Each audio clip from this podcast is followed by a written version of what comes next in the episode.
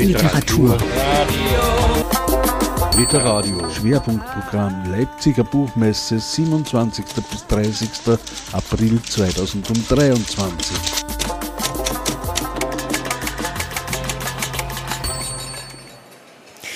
Herzlich willkommen bei Literadio hier am Stand der EG Autorinnen und Autoren. Ich kann jetzt einen unerwarteten Gast begrüßen und freue mich sehr. Herzlich willkommen, Benedikt Viertelhaus. Hallo. Dankeschön, hallo. Drei Viertelhaus, so der Name deines Verlages, äh, und heute hier auch zu Gast, um über die Neuerscheinungen zu reden. Ich bedanke mich schon jetzt, dass du dir so kurzfristig Zeit nehmen konntest und bei uns zu sein. Du hast uns drei Bücher mitgebracht, die jetzt aktuell im Frühjahrsprogramm erschienen sind. Was erwartet uns da so? Was ist das erste?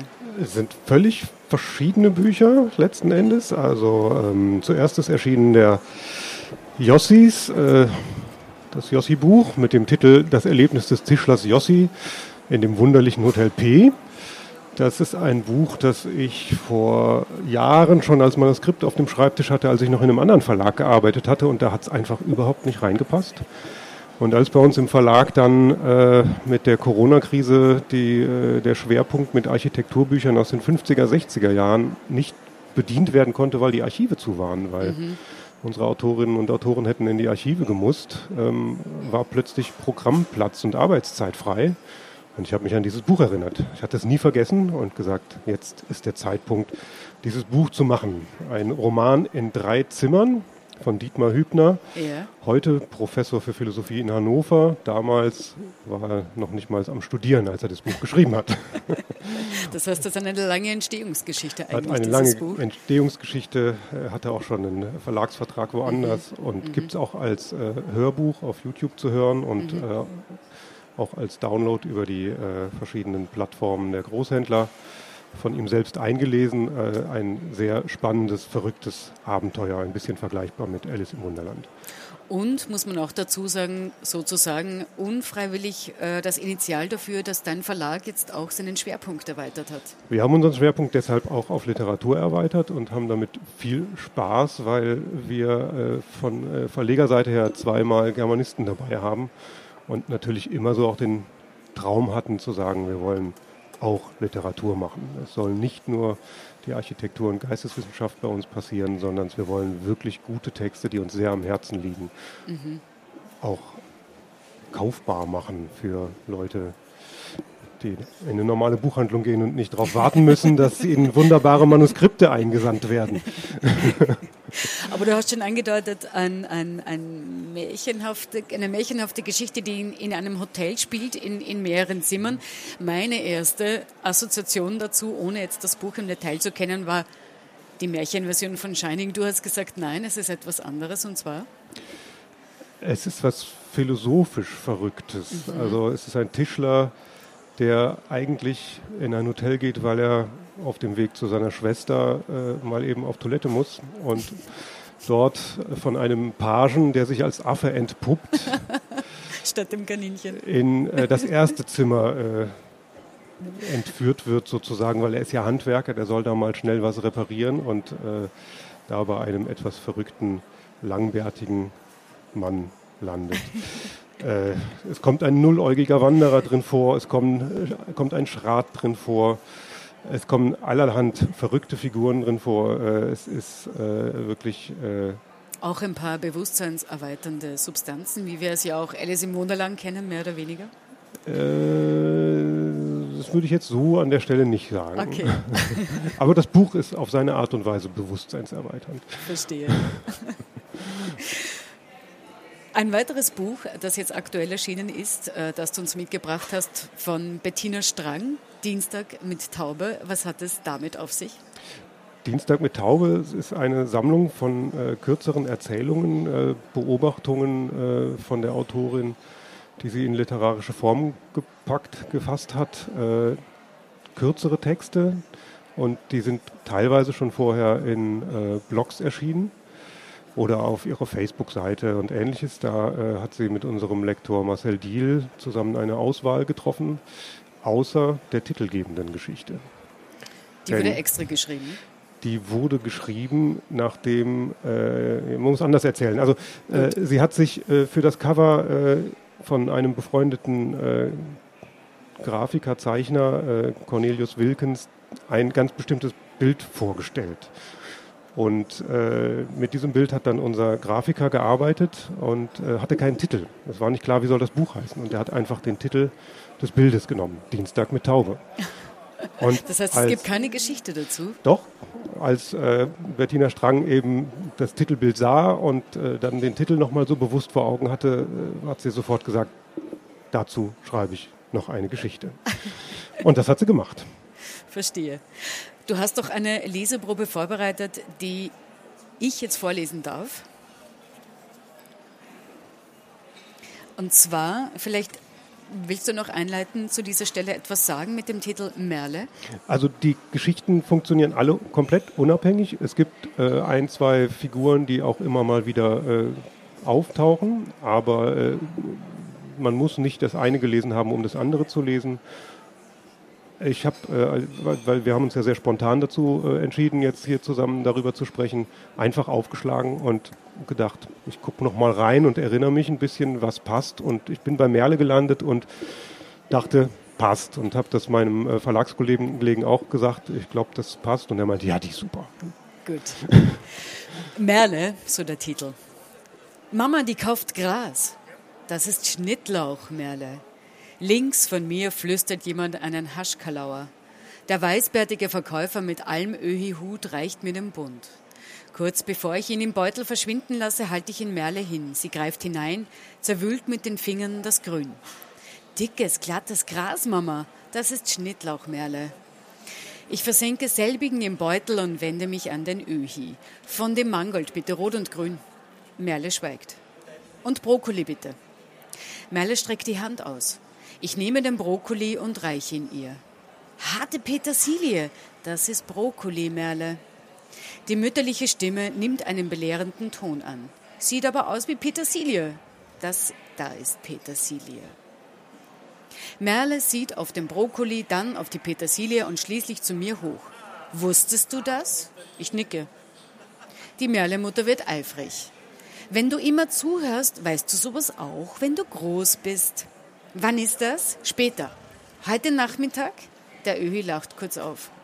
Merle runzelt die Stirn und drückt den Brokkoli auf den Schnittlauch und das Mangold, wobei sie mit dem Kopf halb in meinem Beutel verschwindet. Deine Tasche ist voll grün, die braucht Licht. Sie nimmt eine quietschgelbe Zitrone und legt sie oben auf. Während die Hand der Merlemutter korrigierend nach vorne schnellt, hoffe ich, dass es nicht Nachmittag wird. Zumindest nicht heute. Das war Merle. Ja, und macht hoffentlich Lust auf mehr. Das heißt, in dem Buch versammeln sich Geschichten von Begebenheiten, von Dingen, die ja im Alltag unterkommen? Ja, oder ist genau. das so der rote Faden, der es zusammenfasst? Das ist der rote Faden, der es zusammenfasst. Man äh, kann zu der Autorin noch sagen, äh, was sie macht. Also sie ist gelernte Kosmetikerin, arbeitet aber heute als Bestatterin. Aha. und hat natürlich auf diese Art und Weise äh, ein sehr breites Spektrum an äh, Menschen in verschiedensten Phasen, die sie äh, begleitet hat und äh, ein sehr breites äh, Erfahrungs eine sehr heterogene Arbeitsbiografie mit vielen genau. unterschiedlichen sozialen Ganz genau. Und das kommt da drin in dem Buch alles auch ein wenig vor. Verstehe. Und deswegen ist es auch sehr abwechslungsreich. Bettina Strang, Dienstag mit Taube. Ein drittes Buch hast du ebenfalls mitgebracht von Gudrun Hammer mit dem Titel Paul oder Besuche in der Bilderkammer, eine Novelle, auch ganz neu bei dir erschienen. Erzähl uns davon. Paul äh, kam zu mir, wie Verleger das eigentlich gar nicht so gerne haben, nämlich per E-Mail. Kurz vor der letzten Buchmesse bekam ich äh, zwei Manuskripte. Bei beiden sagte ich, super Thema, will ich unbedingt reingucken. Das eine hat dann nicht so gepasst, war einfach nicht meine Sprache. Ähm, und äh, von äh, der Novelle Paul, ich bin sowieso ein großer Novellenfan, das äh, macht es natürlich dann einfacher, überhaupt äh, das Interesse zu wecken. Aber ich habe die ersten zehn Seiten gelesen und äh, habe dann da gesessen und gesagt, hm, jetzt, wie geht's weiter? Wie schnell schickt mir die Autorin endlich den Rest? und das hat sie sehr schnell getan. Und äh, so haben wir dann innerhalb kürzester Zeit dieses Buch lektoriert und mhm. durchgearbeitet, sodass es dann äh, tatsächlich äh, zum 1. April aus der Druckerei kam. zur Messe. Ich finde auch das Cover eigentlich besonders spannend, dass da vorne drauf ist. Wieder ein Künstler, Künstlerin? Es ist äh, der gleiche Künstler, auch Cornelius Wilkins. Ähm, die äh, Autorin hatte das Buch von Bettina Strang sich angeguckt und gesagt, ach, von dem Künstler könnte ich mir durchaus vorstellen. Und der hat dann sofort gesagt, ich finde es toll, wenn meine Bilder genutzt werden. Guckt auf unsere Webseite und vielleicht ist ja was Passendes dabei.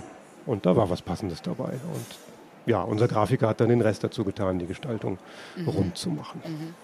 Ich glaube, ehe wir im Detail noch über den Plot des Buches reden, ist es ganz gut, die Lesestelle, die du auch da ausgewählt hast, vorzulesen, nämlich gleich vom Beginn.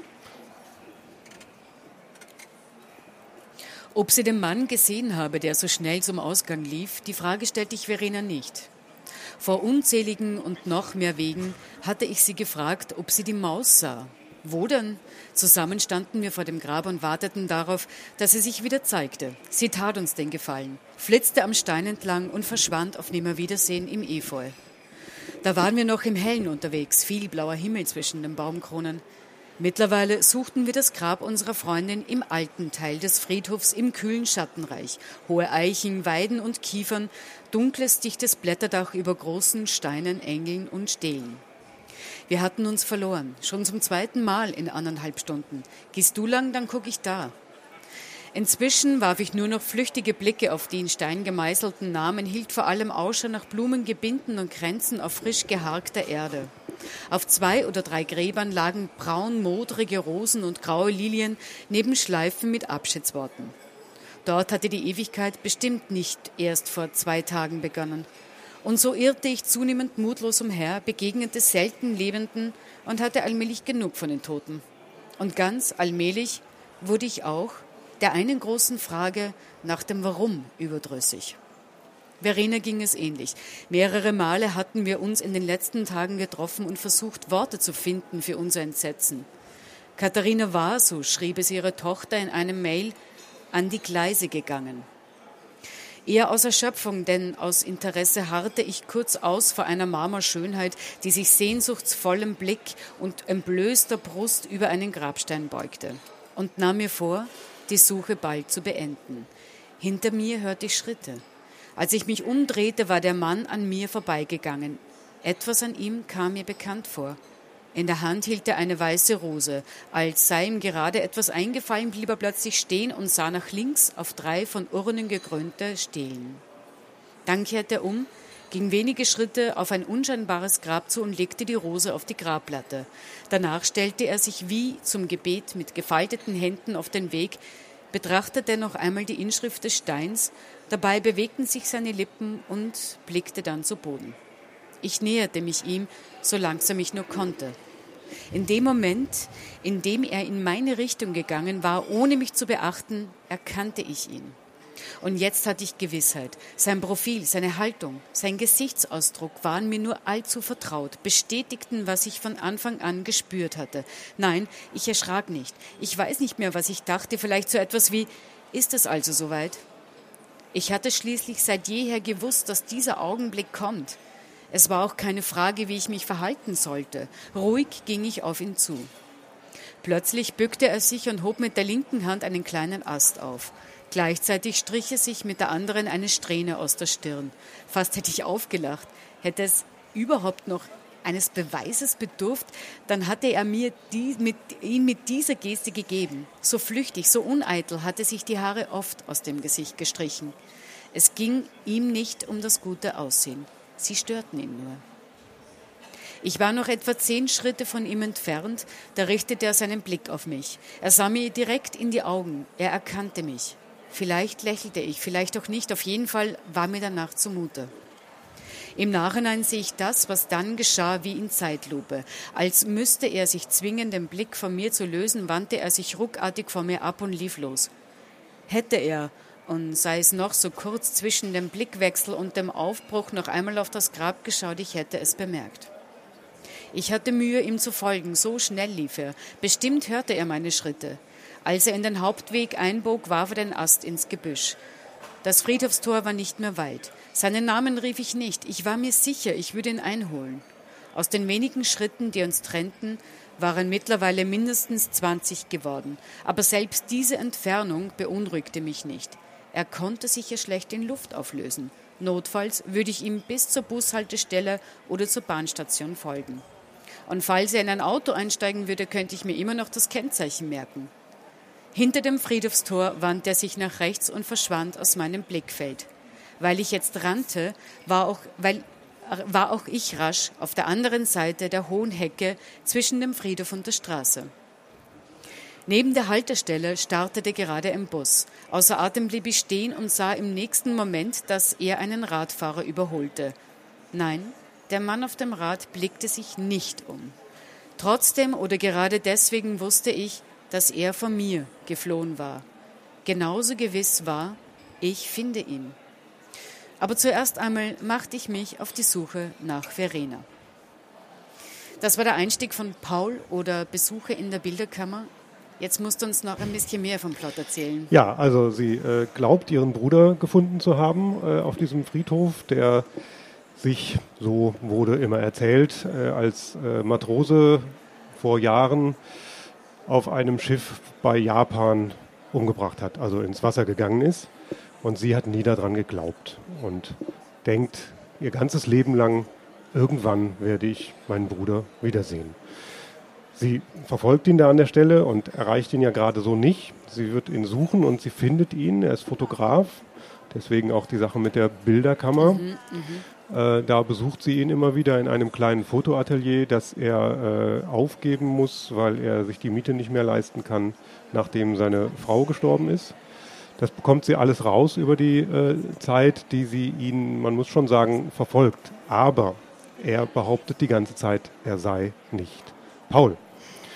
Und äh,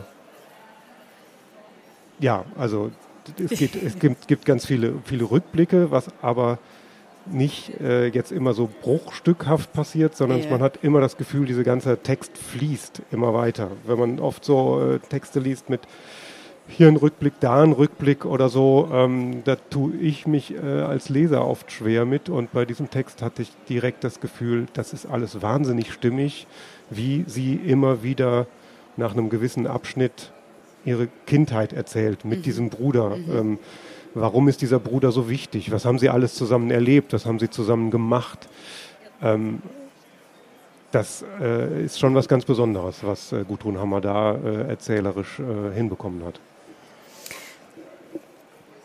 Schön auch, ähm, dass es tatsächlich ausgegangen von Dietmar Hübners Buch so viel Belletristik jetzt in deinem Verlag gibt, Daher auch meine Frage, was ist geplant für den Herbst? Wird es wieder eher geisteswissenschaftlich, jetzt wo auch die Archive wieder besucht werden können? Oder, oder wird es doch ähm, weiterhin noch mehr Belletristik geben? Es wird weiterhin Belletristik geben. Äh, zum Belletristik-Teil, also äh, von Dietmar Hübner, werden noch nicht ter zeitlich terminiert Erzählungen erscheinen, die auch sehr unterschiedlich sind, aber sprachlich auch auf sehr hohem Niveau, also ja. auch gut zu lesen und schöne Plots haben.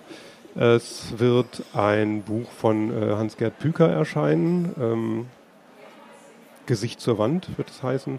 Ein sieben, ungefähr 700 Seiten starker Roman über einen äh, Flüchtling aus der DDR.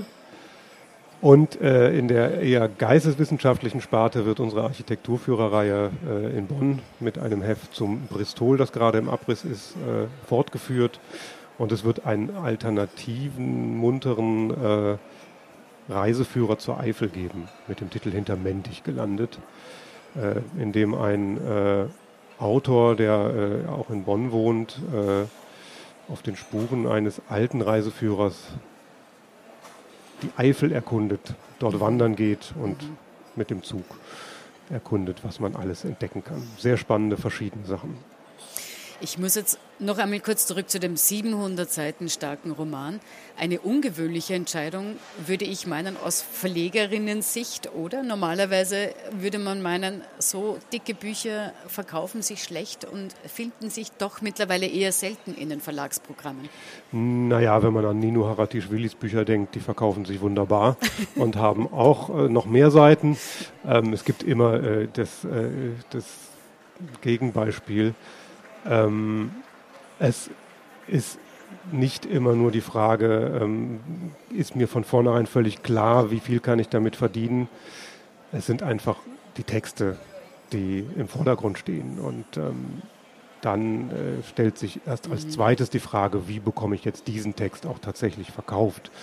Und wenn ich von vornherein sage, äh, könnte zwar gut sein, aber es ist zu viel, es ist zu dick oder sonstiges, ähm, dann äh, würde man ganz viel gar nicht mehr anpacken. Auch wenn man jetzt sagt, äh, es muss Roman auf dem Buch stehen. Ich habe eben schon erwähnt, dass ich Novellen sehr mag.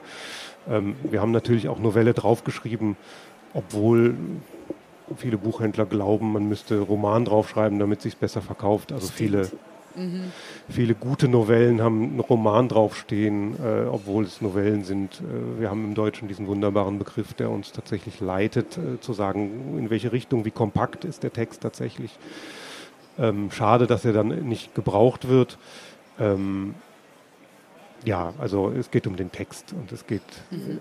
in zweiter Linie dann, wenn der Text dann wirklich fertig ist und äh, gedruckt ist, dann müssen wir uns, also währenddessen natürlich schon überlegen wir uns, wie bekommen wir den verkauft. Aber äh, wenn mich der Text überzeugt, dann ist das danach dann die Frage. Aber die Texte, die, ich, die wir gemacht haben, wollte ich halt unbedingt machen. Es war mir wichtig, die zu veröffentlichen und das nächste ist dann mhm. der Verkauf.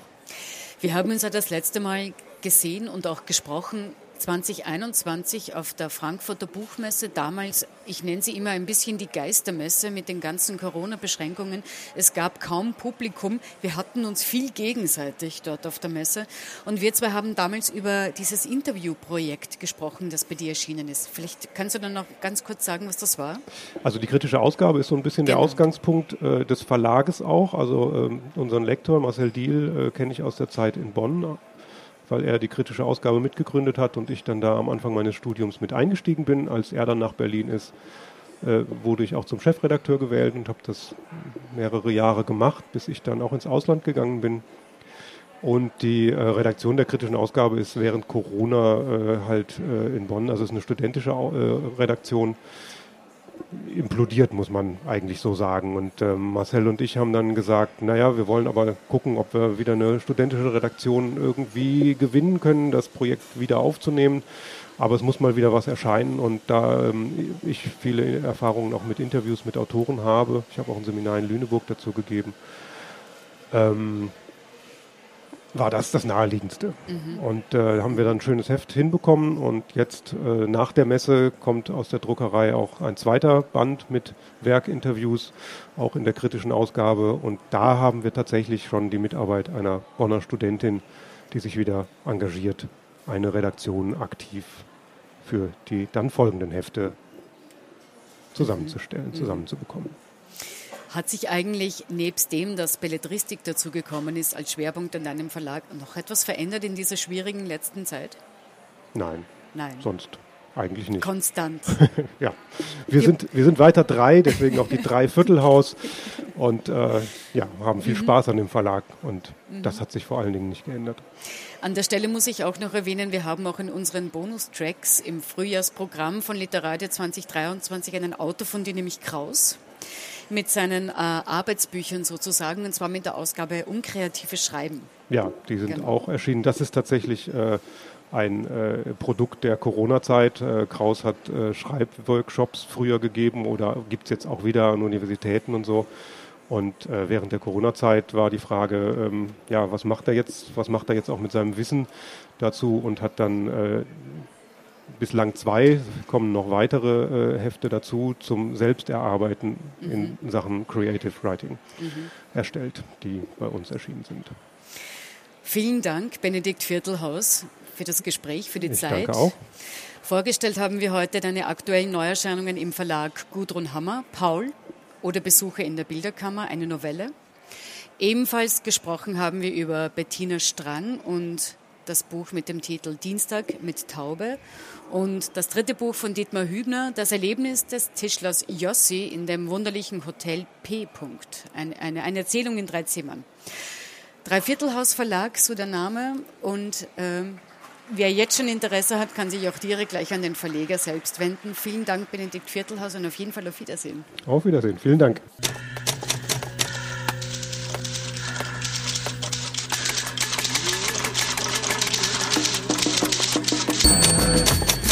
Literatur. Literadio. Schwerpunktprogramm Leipziger Buchmesse 27. bis 30. April 2023.